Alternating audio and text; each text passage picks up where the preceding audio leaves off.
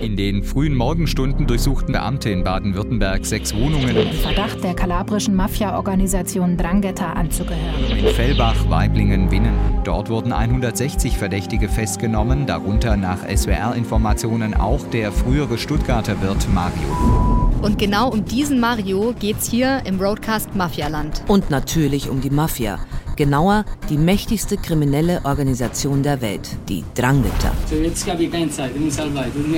Dieser Roadcast führt uns von Baden-Württemberg bis in den hintersten Winkel Kalabriens. Dem Mutterland der Drangheta. Es geht um Unterwanderung der Gesellschaft. Verflechtungen von Mafia und Politik.